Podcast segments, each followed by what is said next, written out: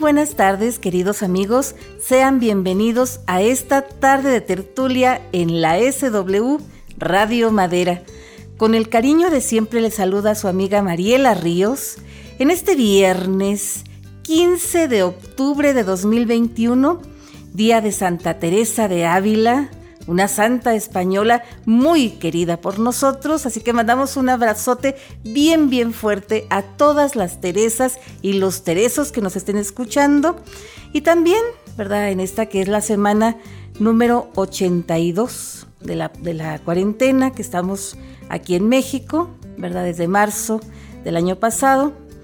Pero también estamos eh, en unas conmemoraciones muy especiales, queridos amigos, porque resulta que este pasado 3 de octubre, ¿verdad? Se cumplieron 100 años de que se promulgó un decreto, un decreto que instituyó, que declaró, ¿verdad? Decretó, valga la redundancia, la fundación de la Secretaría de Educación Pública, ¿verdad? Así que con un poquito de retraso, nosotros queremos conmemorar, queremos celebrar, ¿verdad? Este, este aniversario este centenario de la CEP, ¿verdad? Eh, un poquito, contar una, breve historia, una, breve reseña histórica y monográfica, por no decir biográfica, ¿verdad? De, la Secretaría de Educación Pública y cómo, cómo ha influido, cómo eh, se ha transformado el sistema educativo en México ¿verdad? Con, en los diferentes eh, eh, presidentes que ha habido desde 1921 hasta la fecha, ¿verdad? Y los diferentes secretarios de educación pública, los más sobresalientes a nuestro juicio, ¿verdad? Porque la Secretaría de Educación Pública es una de las 20 secretarías de Estado que incluye el gabinete legal del presidente de la República, ¿verdad? Y esta Secretaría de, eh, Educación Pública, pues antes, antes tenía otro nombre, ¿verdad? Eh, nosotros recordamos el antecedente más próximo, la Secretaría de Instrucción Pública y Bellas Artes, en los tiempos de Porfirio Díaz, ¿verdad? Cuando estaba justo Sierra, por allá por 1905, una, una cosa así, ¿verdad? Entre 1904 y 1905, pero no, eh, hablando un poquito de los antecedentes, les hemos de platicar que antes, incluso antes, antes de, Porfirio Díaz, ¿verdad? Desde 1841 ya existía, ya, ya estaba, ¿verdad? Una, una secretaría que tuvo muchos nombres a lo largo de la historia. Y todos, todos los, los gobernantes del México independiente, de alguna manera, pues se han preocupado, ¿verdad? Por la, cuestión de la educación, la, estandarización, eh, eh, una, cosa así, ¿verdad? Pero no se había visto de una manera tan general como en 1921, ¿verdad? Que ya fue aterrizado. Pero el primero de los presidentes que se preocupó, digamos, más en serio eh, sobre la cuestión educativa, al menos... Mm, a nivel de ministerio, a nivel de secretaría, fue nada más y nada menos que Valentín Gómez Farías, que estuvo en la década de 1840 y empezó esta secretaría que les digo que tuvo varios nombres, que eh, pues fueron como más de 30 nombres que, le, le logramos contar, que oscilaba entre la Secretaría de Negocios Eclesiásticos, Cultura, Instrucción Pública y Bellas Artes. Eran varios nombres, pero contenían básicamente eso, ¿verdad? Negocios eclesiásticos, cultura, instrucción pública y bellas artes. Así que para que nos demos una idea lo que incluía esa cuestión, ¿verdad?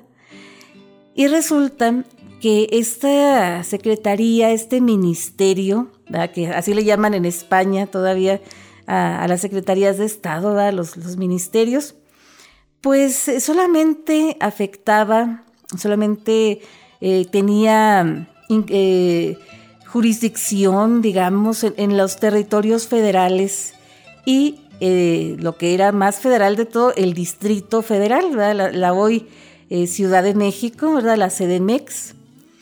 Y pues sí, ¿verdad? ahí las pocas escuelas que había, pues estaban reguladas con esto, este sistema, ¿verdad? Con esta secretaría. Y poco a poquito, ¿verdad? Se fue haciendo eh, ciertas reformas, ¿verdad? las cuestiones educativas. El primero que habló sobre educación laica, obligatoria y gratuita en la cuestión básica, la, la educación primaria, pues fue nada más y nada menos que el emperador Maximiliano de Habsburgo. Fíjense nada más, ¿verdad? Que él siendo eh, pues muy liberal, ¿verdad? Eh, eh, viniendo representando a, un imperio como el imperio francés, imperio liberal, pues fue el primero que habló aquí en México sobre educación laica, que respetara la, libertad de culto, ¿verdad? No, no tanto atea, que es muy diferente laico que, ateo. Ahorita vamos a platicar más a detalle. Y también que sea obligatoria, ¿verdad? La educación primaria, sobre todo, eh, obligatoria y gratuita. Entonces, cuando se, restaura la República en 1867, que ya Benito Juárez, ¿verdad? Pues ya entra, entra en, la, Ciudad de México, ya se consolida la llamada Segunda Independencia de México en julio de 1867, pues sí, eh, también empieza a hablar de educación laica, obligatoria y gratuita, pero la cuestión gratuita, eh, al igual que Maximiliano, la ponen gratuita para los que, los que no puedan pagar, ¿verdad?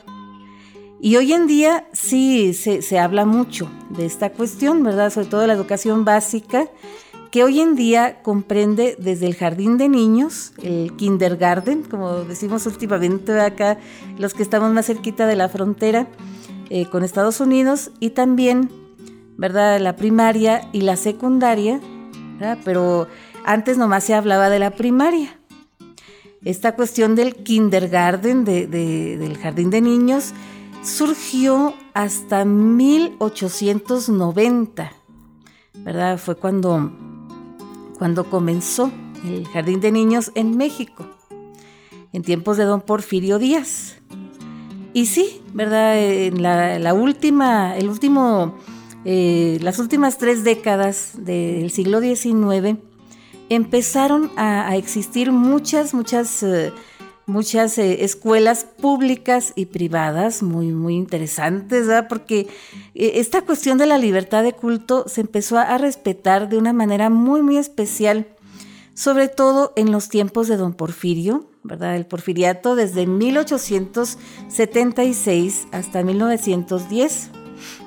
Fue una cosa que empezaron a llegar muchas órdenes religiosas de, Francia, ¿verdad? Los maristas, eh, los salesianos, que los salesianos no eran, no eran franceses, eran italianos más bien, ¿verdad?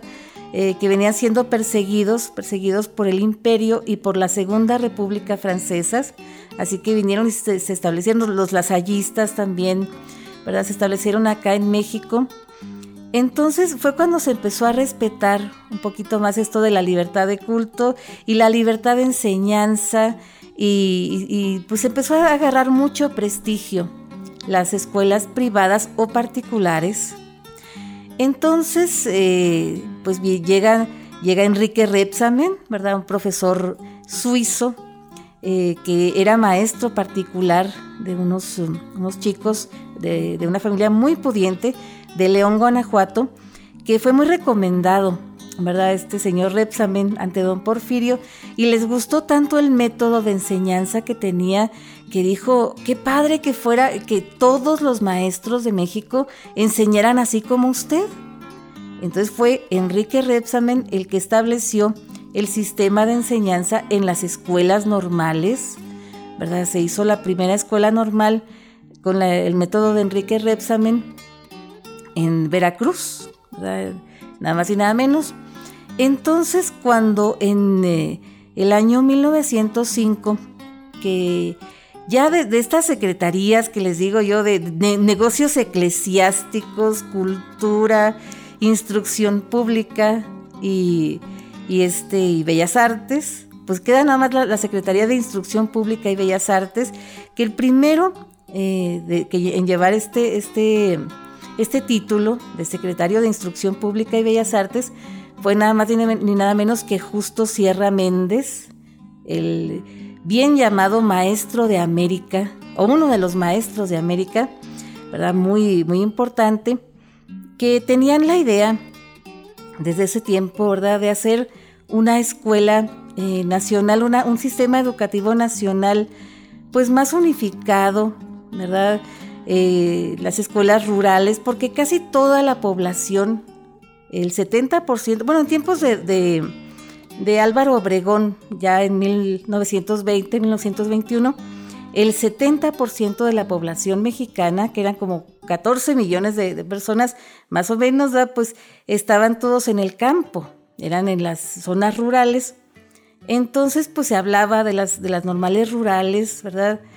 Y, se hablaba también de la Universidad, Universidad Nacional de México ya se había fundado la Escuela Nacional Preparatoria, ¿verdad? Eh, el doctor Gavino Barreda, eh, que trajo de Francia el positivismo, pues empezó a implantar este, este sistema, esta corriente filosófica y científica eh, en la Escuela Nacional Preparatoria y en los, en los centros científicos y literarios ¿verdad? de los estados, nada más que no era tan, tan general esta cuestión porque en ese tiempo cada estado e incluso cada municipio que quería y que podía se hacía cargo de cómo era la educación ahí, eh, sin meterse en nada más, era, era como se estaba llevando a cabo esa cuestión.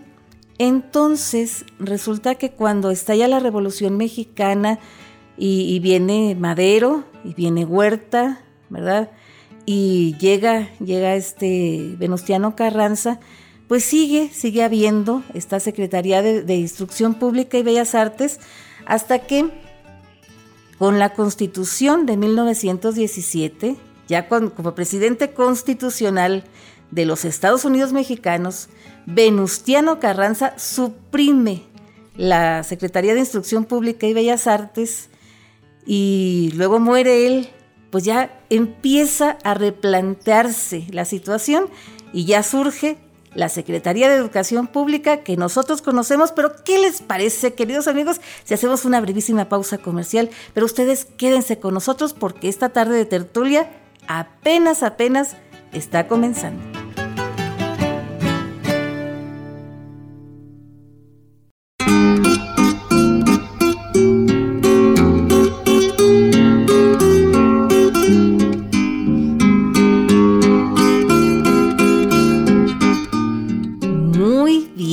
Queridos amigos, aquí seguimos, seguimos celebrando los 100 años de la Secretaría de Educación Pública y justamente, ¿verdad? Pues eh, hablando ya de los antecedentes más directos de esta, de esta honorable institución, ¿verdad? Estábamos platicando que en tiempos de, de Venustiano Carranza, él suprime la Secretaría de Instrucción Pública y Bellas Artes, este, la suprime, pues si no, no pone nada en su lugar, ¿verdad? Pero ¿por qué? Porque fue esto, ¿verdad? Eh, históricamente uno no se explica por qué. Bueno, en realidad la razón es muy sencilla. Lo que pasa que Carranza había sido gobernador del estado de Coahuila, que por cierto en Coahuila fue donde surgió la primera escuela preparatoria de todo México, ¿verdad? Antes de la Escuela Nacional Preparatoria, surgió una escuela muy importante en Coahuila, ¿verdad? Y una, cosa que a nosotros nos apasiona, algún día les contaremos la, historia de esta escuela. Y, resulta que ahí en Coahuila a, Carranza le había tocado que no solamente el Estado, sino cada municipio se hacía cargo de, sus escuelas, de cómo quería que fueran sus escuelas y todo este asunto, y a él le había ido bien, había tenido buenos resultados, ¿verdad? Entonces dijo, pues que, así se las arreglen todos, pues que qué necesidad hay de hacer una, una secretaría a nivel federal, ¿verdad? No, no tiene caso.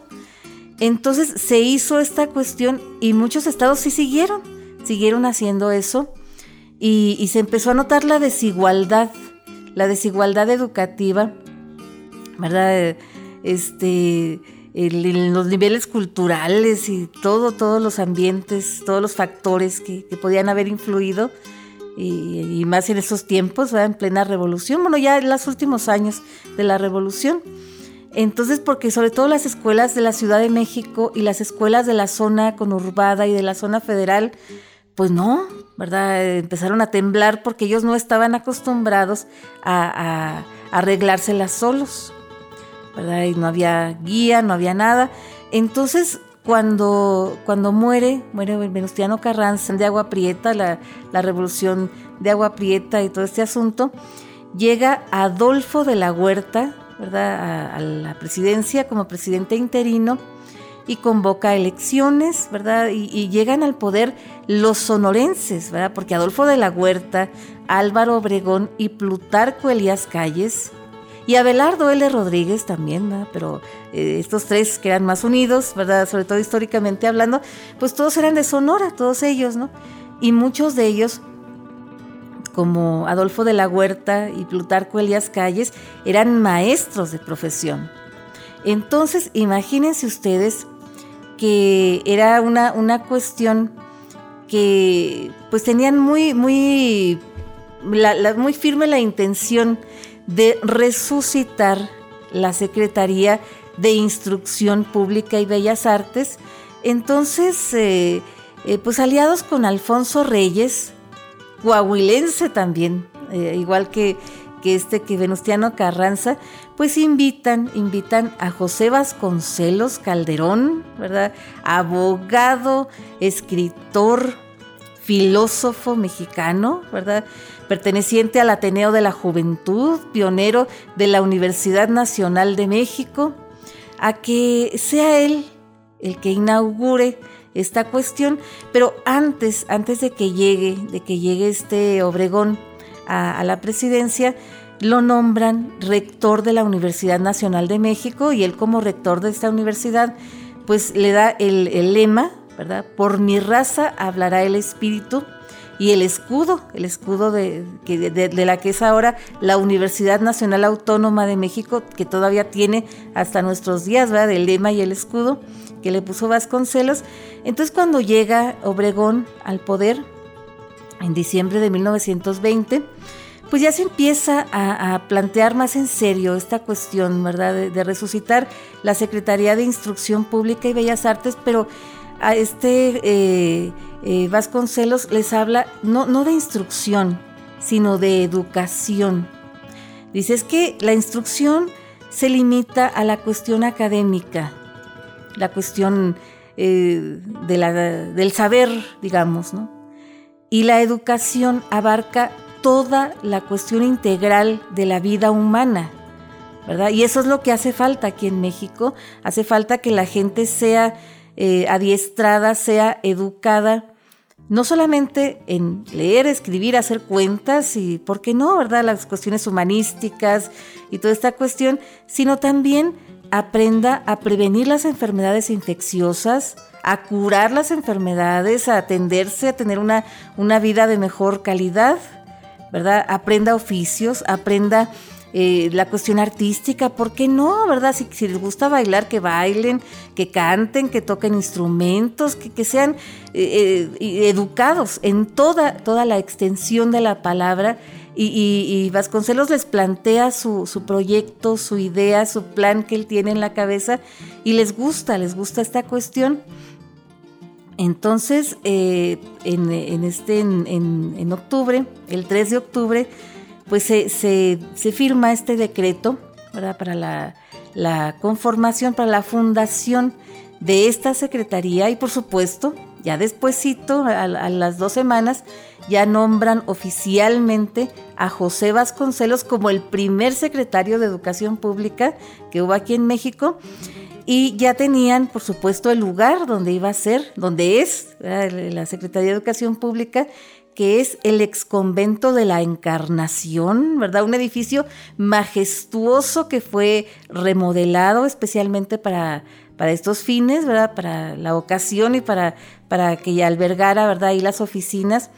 Y Vasconcelos convocó a los muralistas más eh, importantes, más famosos, más populares de, su tiempo, ¿verdad? Eh, Diego Rivera, José Clemente Orozco, David Alfaro Siqueiros y otros, otros muralistas muy, muy importantes. Hasta Saturnino Herrán, creo que anduvo por ahí, ¿verdad? Pintando en los pasillos, en los murales, una cosa muy, muy especial. Y diseñó su oficina, que la oficina todavía, hasta donde sabemos, está intacta. La oficina que ocupa, que ocupa el, secretario de Educación Pública, ¿verdad? Que ahora es secretaria, por cierto. ¿eh? Entonces, este, resulta que, uno de los colaboradores más cercanos de, José Vasconcelos era nada más y nada menos que Carlos Pellicer, el poeta tabasqueño, ¿verdad? Carlos Pellicer. Entonces, le, él le recomienda, mira, fíjate que vi, vi en una tienda aquí en el centro una, una estatuilla de mármol de, de Minerva, ¿verdad? Que Minerva es la diosa de la sabiduría de la mitología grecolatina. No, pues cómprala, cómprala inmediatamente, Carlos, porque esa estatua tiene que estar en mi escritorio, porque tiene que guiar todas las actividades que se hagan en la Secretaría de, Educación Pública y toda esta cuestión. Y hasta donde sabemos, esa, estatuilla, esa Minerva, está todavía ahí, frente, frente a frente con los secretarios de Educación Pública que van llegando a ese despacho, ¿verdad? Un mega despacho, un despacho magno, muy, muy especial. Entonces, resulta que el proyecto que tenía eh, José Vasconcelos, pues era, era eh, convertir a los maestros en apóstoles, en soldados de la educación, por qué no decirlo, pero sobre todo una cuestión de apostolado, ¿verdad? Eh, hacer como, como un ejército de educadores, decía, un ejército de educadores que vengan a reconstruir todo lo que destruyeron los, los eh, soldados destructores, ¿verdad? Porque la herida, la, la, la, huella de la revolución, pues estaba muy fresquecita, ¿verdad? Y, querían reconstruir de todo a todo la nación, ¿verdad? Entonces el proyecto de, de, de Vasconcelos, pues era una cuestión de unificar, unificar la educación, unificar la enseñanza, los sistemas educativos de cada estado, ¿verdad? Y que toda la gente supiera eh, leer y escribir. Ya dijimos, dijimos que en ese tiempo la educación, eh, digo la educación, la población era más o menos de 14 millones de habitantes, toda la población de todo el país, y de esos 14 millones, el, el el 70% pues eh, no sabían leer y escribir. Aparte que estaban, estaban este, en, el, campo y la, el promedio, el promedio eh, nacional, ¿verdad? De, el grado académico en promedio que, que, tenían era de un grado académico, ¿verdad? Cada mexicano, por lo menos ¿verdad? No, no quise decir que todos los mexicanos tenían un grado académico, ¿no? Sino que promedio tenían, tenían solamente cursado un grado académico, el primer grado, pues, y esto era, pues, no, no, no todos, ¿verdad? Y luego resulta que empieza a, ver esta cuestión como, ya dijimos, como apóstoles, como soldados de la educación, pero también una especie como de misioneros, como de cruzados, me los imagino yo, así como en las cruzadas que iban en los tiempos de, los caballeros andantes y toda esta, esta, cuestión, pues así, así, así comenzó la, la Secretaría de Educación Pública, así empezó la labor de Vasconcelos, ¿verdad? Eh, mandó a editar eh, pues libros, libros de, la Iliada, la Odisea, de los clásicos y, los llamados libros verdes, ¿verdad? Los libros verdes que eran lecturas para niños, eran lecturas pues de todo tipo, ¿verdad? Eh, que iban a, servir a la población de todas las edades. Entonces se iban repartiendo estos libros por todos lados. ¿Verdad? En las plazas públicas ponían los montoncitos de libros, dicen, para que los vieran, los ojearan, los agarraran si quisieran. Y varias veces, este eh, Vasconcelos y Carlos Pellicer, fueron detenidos, ¿verdad? Los metieron a la cárcel por andar de sospechosos repartiendo libros allá por donde uno no se imaginaría, ¿verdad? Y varias veces tuvieron que pasar en la cárcel fines de semanas completos, ¿verdad? Este, porque la gente, pues mucha gente no, ni siquiera se había enterado que había terminado la revolución.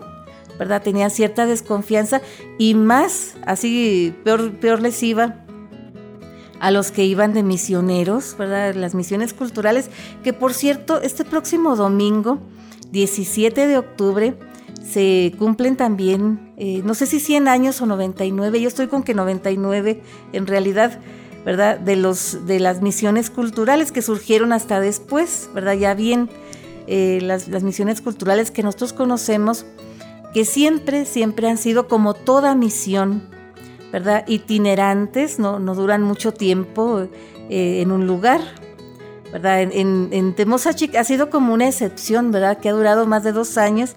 Y aquí en Madera, hasta donde sabemos, hemos tenido dos veces misión cultural, ¿verdad? No sé si antes hayan venido, me imagino que sí, pero nosotros tenemos eh, eh, idea, tenemos conocimiento que ha habido dos. Pero ¿qué les parece, queridos amigos, si hacemos otra pausa comercial, chiquita, chiquita, pero ustedes no se alejen mucho porque ahorita seguimos platicando.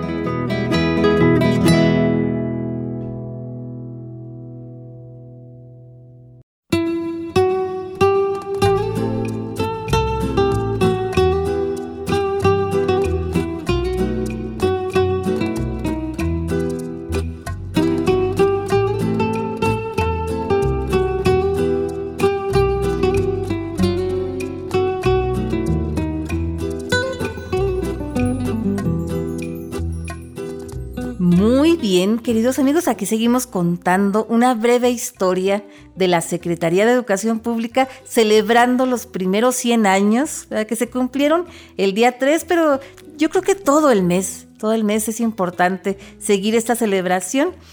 Y estábamos hablando de las misiones culturales, ¿verdad? Que eran una cosa integral.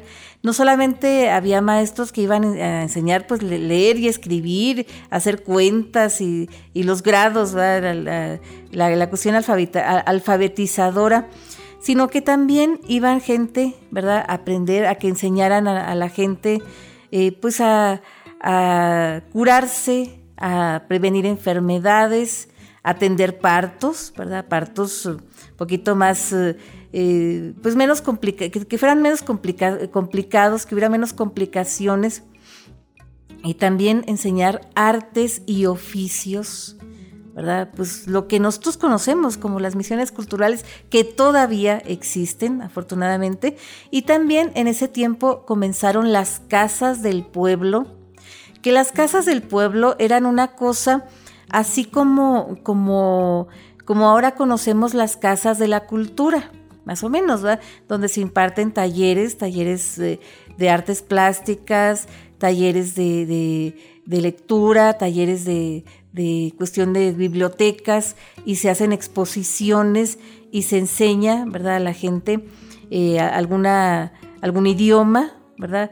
Ahí se enseñaba a los indígenas el castellano y ya cuando hablaban castellano ya los mandaban a la, a las escuelas rurales, ya para que, para que estudiaran, pues ya supieran, ¿verdad?, en qué les están hablando, en qué idioma, y toda esta cuestión, que fueran incluidos en, la, cuestión, ¿verdad?, en, el sistema educativo.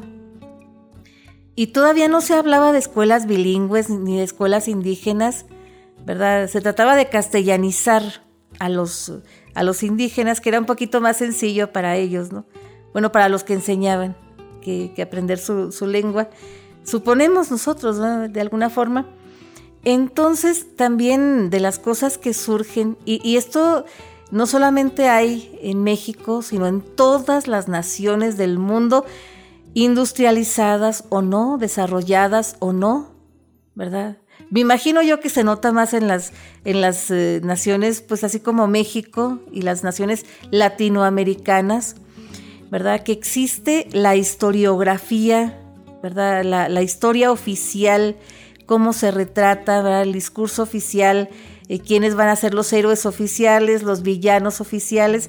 Pues Vasconcelos luego, luego dijo, miren, los héroes son estos, ¿verdad? Los, los de la independencia, todos menos, menos Agustín de Iturbide, ¿verdad? Eh, los malos van a ser Hernán Cortés, va a ser eh, Maximiliano, Carlota, así, buenos y malos, blancos y negros, una cuestión polarizada que no, no es exclusiva de México, como decimos, eso es, en todos lados, La, educación polarizada, eh, oficial, así, así se va a enseñar, esta va a ser la historia oficial. Y no ha cambiado mucho, ¿verdad? Solamente los que nos gusta mucho la historia, que queremos rascar un poquito más, investigar un poquito más la parte humana de los personajes de la historia, ya los vemos de, otro color, con muchos matices, ¿no? Pero en la cuestión oficial y sobre todo a nivel primaria, se empezó a enseñar que solamente había buenos y malos, blancos y negros, y de ahí no pasaba, ¿verdad? Y luego también eh, en ese tiempo, ¿verdad? Porque eh, José Vasconcelos duró, duró de, secretario de Educación Pública eh, pues hasta 1824 que se quiso lanzar de candidato a gobernador de su estado natal, el estado de Oaxaca, ¿verdad? Y, en ese tiempo se, se, oficializó la Universidad Autónoma Chapingo, que yo me imagino que en ese tiempo no era autónoma, ¿verdad? Que perteneció a la CEP. Y, pues todavía, todavía existe, ¿verdad? Esta Universidad de, Chapingo ahí en Texcoco, en el Estado de México, ¿verdad? Y, luego, ya después llega, llega Plutarco Elías Calles, ¿verdad? Como, como presidente de 1924 a 1928. Y sí, continúan, continúan con la obra de Vasconcelos, ¿verdad? La, la cuestión, pero también incluyen la educación secundaria, porque antes la escuela preparatoria pues eh, era despuesito de la primaria. De la primaria salían directito a la preparatoria y la preparatoria tenía dos niveles, el nivel básico, el nivel de eh, primer nivel y luego el nivel avanzado y luego ya la universidad. Y una cosa que se nos pasaba a este respecto, queridos amigos, un detallito que omitimos que no quisimos, no queremos dejar de platicar, que cuando, cuando este Venustiano Carranza suprime, suprime la, Secretaría de, Instrucción Pública y Bellas Artes, también desincorpora, desliga la, la Escuela Nacional Preparatoria y la Universidad Nacional de México. Las hace dos cosas independientes y en, la, en las dos empieza a incluir materias más prácticas, menos teóricas, y empieza a incluir carreras como las ingenierías, la odontología, eh, las cosas más, em, pues más modernas, pues más científicas y tecnológicas del siglo XX, ¿verdad? Fue un gran avance que se nos pasaba a comentar entonces cuando, cuando llega este eh, Plutarco Elias Calles de, de 1924 al 28, pues ya incluye la educación secundaria, que es entre la primaria y la preparatoria, así como la conocemos ahora, de tres años. Total, de que todo muy bien hasta 1929, ¿verdad? Que fue cuando termina la Guerra Cristera, que la Guerra Cristera también eh, fue un gran atraso eh, para el país, eh, aunque fue en, cierto, en cierta parte del país, pero fue un gran atraso para todo el país porque mermó muchísimo el presupuesto para la educación. Y luego viene, ¿verdad?, la autonomía universitaria eh, en junio, julio, ¿verdad?, de 1929. Pero luego viene la Gran Depresión, ¿verdad?, el crack del 29 que afectó los primeros años de la década de 1930, sobre todo a los países que estaban cerca de Estados Unidos, que tenían cierto, cierta relación comercial con los Estados Unidos. Y también afectó muchísimo a México en la cuestión presupuestal, ¿verdad? El dinero. Y en ese tiempo es cuando empieza los primeros atisbos de la llamada educación socialista, ¿verdad? Llega, llega eh, Emilio Portes Gil, Pascual Ortiz Rubio, ¿verdad? Este, Abelardo L. Rodríguez, eh, como parte del maximato, ¿verdad? Que estaban eh, pues siendo manipulados de alguna forma, ¿verdad? Por, este, por, por Plutarco Elías Calles, ¿verdad? Que era el jefe máximo de la revolución, decían. Entonces, en ese tiempo, Narciso Basols, que fue el primer rector de la UNAM, ya como la conocemos, Universidad Nacional Autónoma de México, eh, empieza a promover una educación socialista, pero pero una cosa que nadie entendía bien de qué se trataba, ¿verdad? No, nunca, nunca cuajó bien porque no, no tenía pies ni cabeza, ¿verdad? Era un socialismo que, ni ellos entendían bien, a, los maestros no les explicaban bien de qué se trataban, las materias que tenían que impartir, total de que fue un desastre total, ¿no? Cuando, cuando llega este Lázaro Cárdenas en 1934, que fue el primer presidente que duró seis años, el primer, primer presidente que duró seis años aquí en México, pues eh, así como que se apacigua, se le baja el tono a esta cuestión socialista, ¿verdad? Y, tiene él, pues, un secretario de educación que se llamó, eh, si mal no recordamos, ¿verdad? Eh, Joaquín, Joaquín Vázquez, ¿verdad? Que gracias a él, pues, se fundan instituciones como el Instituto Politécnico Nacional, ¿verdad? Y el eh, Instituto Nacional de Antropología e Historia, el INA, ¿verdad? Que conocemos nosotros, surgen ahí, en, esos años, ¿verdad? Y, como que ya después, cuando llega este Manuel Ávila Camacho, de 1940 a 1946, se le empieza a bajar la cuestión socialista, se empieza a hablar de una cuestión progresista, una cuestión más urbana y más industrializada, porque cuando llega este Manuel Ávila Camacho, ya había estallado la Segunda Guerra Mundial y los Estados Unidos ya se habían incorporado ¿verdad? a la lucha, a la guerra, entonces estaba requiriendo muchísimas cosas que México podía proporcionar, desde los braceros, los trabajadores, la mano de obra, hasta muchas cosas que los Estados Unidos y los aliados necesitaban y ellos podían fabricar aquí o podían proporcionar de alguna manera, ¿verdad? Alguna, alguna materia prima, materia que ellos necesitaran.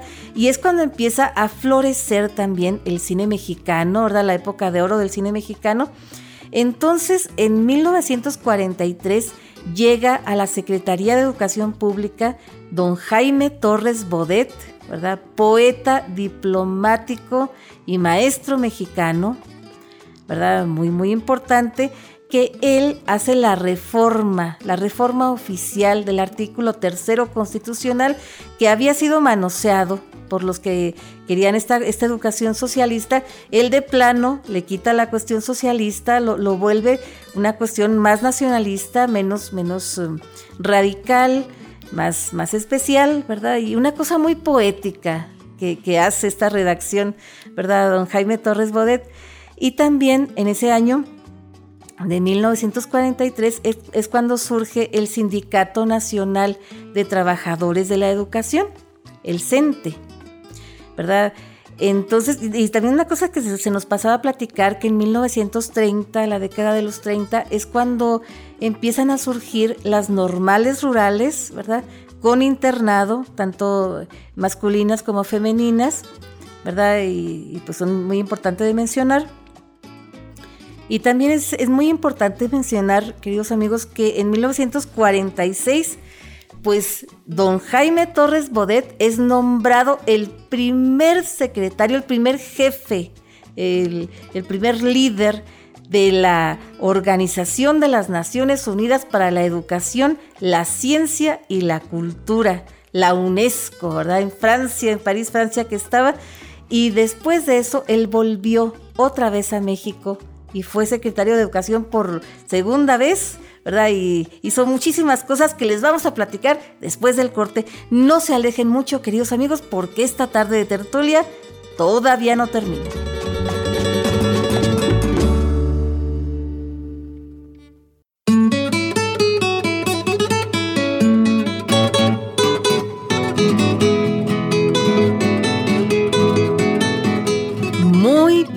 Queridos amigos, aquí seguimos, seguimos contando una breve historia de la Secretaría de Educación Pública, ahora que está cumpliendo 100 años, ¿verdad? Desde el 3 de octubre, pero todo el mes vamos a estar celebrando. Y estábamos contando que Jaime Torres Bodet fue uno de los mejores secretarios de Educación Pública que hemos tenido, ¿verdad?, en México. Y él fue dos veces secretario eh, en 1943, de 1943 a 1946 con Manuel Ávila Camacho. Y luego regresó en los tiempos de, este de eh, Adolfo López Mateos, ¿verdad? entre 1958 y 1964 y resulta que en, los tiempos que anduvo en la, en la UNESCO, ¿verdad? Eh, estuvo este eh, Miguel Alemán Valdés, ¿verdad? Y luego estuvo Adolfo Ruiz Cortines aquí en México de presidentes. Y pues en tiempos de, Miguel Alemán surge el Instituto Nacional de Bellas Artes, el INBA, ¿verdad? Que como su nombre lo dice, pues es de, de artes plásticas, danza, teatro, ¿verdad? Una cosa muy especial, Que, surge eh, con grandes maestros, ¿verdad? Eh, grandes bailarines, grandes maestros de teatro, ¿verdad? Salvador Novo, Rodolfo Usigli, ¿verdad? Una cosa muy, muy especial. Y resulta que también llega, llega este, ah, y surge la ciudad universitaria, ¿verdad? De la UNAM, Y luego llega Adolfo Ruiz Cortines, que tiene como, como como secretario de Educación al primer maestro, maestro normalista, que fue José Ángel Ceniceros, ¿verdad? Muy digno, muy digno como secretario de Educación. Pero luego regresa, regresa Jaime Torres Bodet, ¿verdad? De secretario de Educación Pública de, este, de, de Adolfo López Mateos, y es cuando surge la Comisión Nacional del Libro de Texto Gratuito ¿verdad? Y empiezan los, primeros libros de texto gratuitos, esos que tenían a la patria, a la patria eh, pintada, ¿verdad? Que era una alegoría de la patria muy bonita que pintó don Jorge González Camarena, hermano de Guillermo González Camarena, ¿verdad? El ingeniero Guillermo González Camarena. Y, este, y, y fueron los mejores años de la educación, ¿verdad? Dicen entre 1946 y 1970 fueron los años dorados de la educación de México y empezó a haber tanto, tanto alumnado, tanta demanda de, educación, educación básica sobre todo, ¿verdad? Que, empezó a, surgir, que surgió el turno vespertino, ¿verdad? Escuelas que trabajaban, eh, que eran en una escuela en la mañana y otra escuela en la tarde, ¿verdad? Porque hacía falta escuelas y, y sobraban, sobraban estudiantes. Y también empezó eh, la cuestión, ¿verdad? y como ya les digo, del libro de texto gratuito, que para esto se, se, comisionó a Martín Luis Guzmán, nuestro paisano, ¿verdad? Abogado y periodista mexicano, y se convocaron a los mejores escritores, a los mejores pintores de, de, México, como ya dijimos, ¿verdad? Una cosa muy padre. Y también se instituye el plan de los 11 años como educación casi casi obligatoria, ¿no? Que, fuera eh, dos años de kinder, ¿verdad? Tres, eh, seis años de primaria y toda la secundaria. Eran los 11 años, ¿no? Entonces, luego llega, eh, sale, sale este mm, Adolfo López Mateos y llega Gustavo Díaz Ordaz, ¿verdad? Con su, su secretario de Educación Pública, que fue Agustín Yáñez que en esos tiempos, en 1969, surgen las telesecundarias, ¿verdad? Eh, que, eran diseñadas para los lugares más apartados, con una idea que ya había tenido, que ya había desarrollado, había dejado, ¿verdad? Como un gran legado póstumo, don Guillermo González Camarena, ¿verdad? El que inventó la televisión a color, pues nada más y nada menos, ¿verdad? Y, gracias a esta idea que él tuvo, pues surgen los canales estos de EduSat, que todavía, todavía siguen, aunque cada día son más obsoletos, más anacrónicos, más bien, ¿verdad? Pero todavía sigue esta, esta idea de la telesecundaria y el telebachillerato, ¿verdad? Pero primero surgió la telesecundaria y luego llega Luis Echeverría Álvarez con su secretario de Educación, Víctor Bravo Aguja, una reforma educativa un poquito desastrosa, ¿verdad? Que hubo, porque empezaron a ver la necesidad de crear más escuelas, y más maestros porque estaban naciendo muchos niños que íbamos a estar llegando en los próximos años. Y que iba a haber una explosión demográfica que estaban ya, viendo, ¿verdad? Entonces decían, no, tenemos que crear más maestros en menos tiempo y tenemos que crear más escuelas. Y en ese tiempo surgen las escuelas técnicas, secundarias técnicas, como, como la Escuela Secundaria Técnica número 11 de aquí de Madera, ¿verdad? Que surgió en 1974, si mal no recordamos, los tiempos de, de Luis Echeverría. Y luego después, ¿verdad? Pues eh, empieza esta, esta producción masiva de maestros, ya se, se producen nuevos, nuevos um, libros de texto, se quita la patria, empiezan otros, otras portadas, otras, otras materias, eh, ya empiezan las ciencias naturales, ciencias sociales, el español, eh, matemáticas, se empieza a enseñar las matemáticas de conjuntos que muchos de nosotros hemos aprendido, ¿verdad? Entre los 70s, 80s más o menos. Y luego llega José López Portillo y Pacheco entre 1976 y 1982 con su secretario de Educación Pública, don Fernando Solana Morales. Ah, en los tiempos de, Echeverría también surge el, CONACIT, ¿verdad? El Consejo Nacional para la Cultura y la, Ciencia y la, Tecnología, si mal no recordamos, ¿verdad? También. Y, luego llega, ya les digo, secretario de Educación Pública de, López Portillo, ¿verdad? Este Fernando Solana Morales, que es cuando surge el CONALEP, ¿verdad? También como tipo universidad técnica ¿verdad? Con las carreras cortas, ¿verdad? Pues ya más, más, más técnica la situación. Y luego también surge la Universidad Pedagógica Nacional, la UPN, ¿verdad? Para allá por 1978, 77, 78, si mal no recordamos, ¿verdad? Y luego en 1980 surge el Instituto Nacional para la Educación de los Adultos, el INEA, ¿verdad? Que después se descentralizó y ya se convirtió en el ICHEA que nosotros conocemos, ¿verdad? Que todavía, todavía existe afortunadamente. Y luego eh, salen, sale López Portillo, llega, llega Miguel de la, Madrid, luego Carlos Salinas de Gortari. Y Miguel de la Madrid sí tuvo un secretario de educación que pudo haber sido muy digno y haber hecho un papel muy grande, ¿verdad? Don, don Jesús Reyes Heroles, pero él dejó de existir en pleno ejercicio de su, de su cargo, ¿verdad? Ya estaba enfermo, nada más duró dos años. Luego vinieron tiempos muy difíciles, ¿verdad? Y, pues como que bajó, bajó bastantísimo. No tanto la calidad de la educación, sobre todo, pues sí, bajó poquito, ¿verdad? Pero sobre todo bajó la calidad de los secretarios de educación, como que no escogían bien, como que no, no buscaban o no encontraban a alguien que tuviera ese calibre, de esos grandes, esos grandes secretarios de educación. En los últimos años, ¿verdad? De, los tiempos de Salinas, volvió don Fernando Solana Morales, pero ya eran otros tiempos y como que no se acoplaron bien, ¿verdad?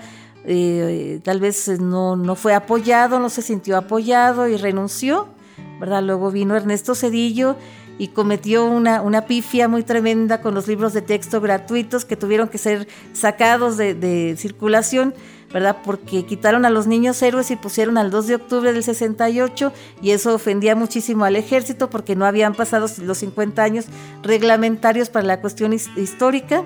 Entonces, pues fue una pifia, ¿verdad? Muy, muy tremenda que hubo. Y luego vienen reformas educativas, vienen cosas que tal vez en intención son buenas, pero en la práctica fueron pésimas, queridos amigos, sobre todo la última reforma educativa que hicieron, Que, que empezaron así como por el final, en la cuestión laboral, ¿verdad? Y eso es como empezar una casa por el techo, ¿verdad? Pues ¿cómo? ¿Cómo van a sostener ese techo? Y esta, esta, esta cuestión laboral de, de la cuestión educativa empezó a demeritar bastante en los tiempos de Echeverría, ¿verdad? De Luis Echeverría, porque en su afán de hacer más maestros, más rápido y más escuelas, ¿verdad? Pues empezó a, dar más prioridad a la cantidad y menos importancia a la calidad. Y una de las cosas que sacrificaron, de las primeras cosas que sacrificaron, fueron los sueldos de los maestros que poco a poco han ido disminuyendo, ¿verdad? Con el paso del tiempo. Entonces, pues vemos que, que ha habido muy pocos maestros en realidad, ¿verdad? Nada más dos o tres maestros como secretarios de educación pública. Ha habido unos que han sido escritores, poetas dignos, ¿verdad? Muy dignos de, serlo, con mucho prestigio. Prestigio como, como vendedores de libros, pero también como, como con gran trayectoria, ¿verdad? Y ha habido otros que, que, no han dado pie con bola, pero ojalá, ojalá que pronto, ¿verdad? Pues vaya subiendo, vaya aumentando esta calidad de esta, esta cuestión, ¿verdad? Porque así pueda aumentar la calidad de la educación de México, ¿verdad? que no estamos eh, tan en la lona, pero tampoco es consuelo para nosotros. Tenemos que seguir, seguir adelante eh, y sobre todo que, esta cuestión, queridos amigos, se ve, se ve que desde que surgió la revolución industrial en todos los países, ¿verdad? Se, trata de unificar, unificar criterios, eh, así como producir en serie también gente, gente que aprenda a memorizar, que aprenda a trabajar, pero muy pocas veces nos enseñan a pensar en que podemos emprender negocios, emprender cosas y hacer cosas, inventar o hacer cosas que nadie ha hecho, ¿verdad? Así que nosotros tenemos que aprenderlo en otro lado, ¿verdad? Y, sobre todo tenemos, eh, si, tenemos niños en casa, pues sí, apoyar, apoyar a nuestros, a, nuestros niños, eh, a, sus maestros, que les enseñen bien y todo, pero también enseñarles a los niños que pueden ser y pueden aprender muchísimo más de lo que se enseña en las escuelas, pero aún así tenemos mucha confianza en que mejore, mejore el sistema educativo, ¿verdad? Y la calidad de la Secretaría de Educación Pública de México. Y, ya para irnos, queridos amigos, pues queremos recordarles que todavía tienen una semana para mandar su calavera, ¿verdad? Todavía seguimos, sigue abierta la convocatoria de este concurso de calaveras organizado por la XESW Radio Madera. Pueden traerlo, ¿verdad? Llevarlo pues ahí a la, radio en 1403, eh, ¿verdad? En la calle tercera.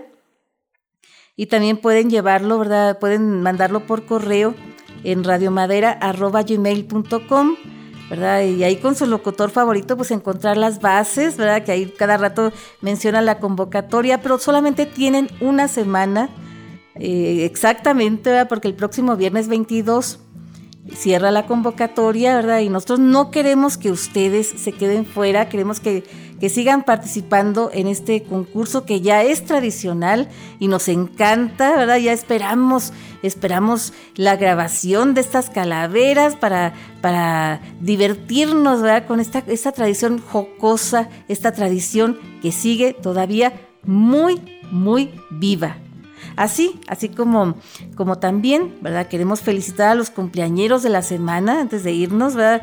Mandar un gran abrazo a todas las personas que están celebrando aniversarios, cumpleaños, cosas que haya que celebrar, hay que celebrarlas con bombos y platillos. Mandamos un gran abrazo a nuestra amiga Priscila Orozco, que va a estar cumpliendo años el próximo domingo. Un abrazote bien, bien fuerte. Y también un gran abrazo ¿verdad? A todos los ingenieros, la gente que trabaja eh, realizando, haciendo caminos y arreglando los caminos, porque este próximo domingo también es Día del Camino y de los Camineros, así que un gran saludo también para ellos. Y sin más por el momento, queridos amigos, agradecemos infinitamente a ustedes el favor de su atención y compañía. ¿verdad? A nombre de nuestro equipo de producción y de Janet Chacón Vargas, gerente de la SW Radio Madera, su amiga Mariela Ríos se despide de ustedes, pero les recuerdo que ustedes y nosotros tenemos una cita el próximo viernes a la misma hora por esta misma estación. Pásenla muy muy bien y hasta la próxima.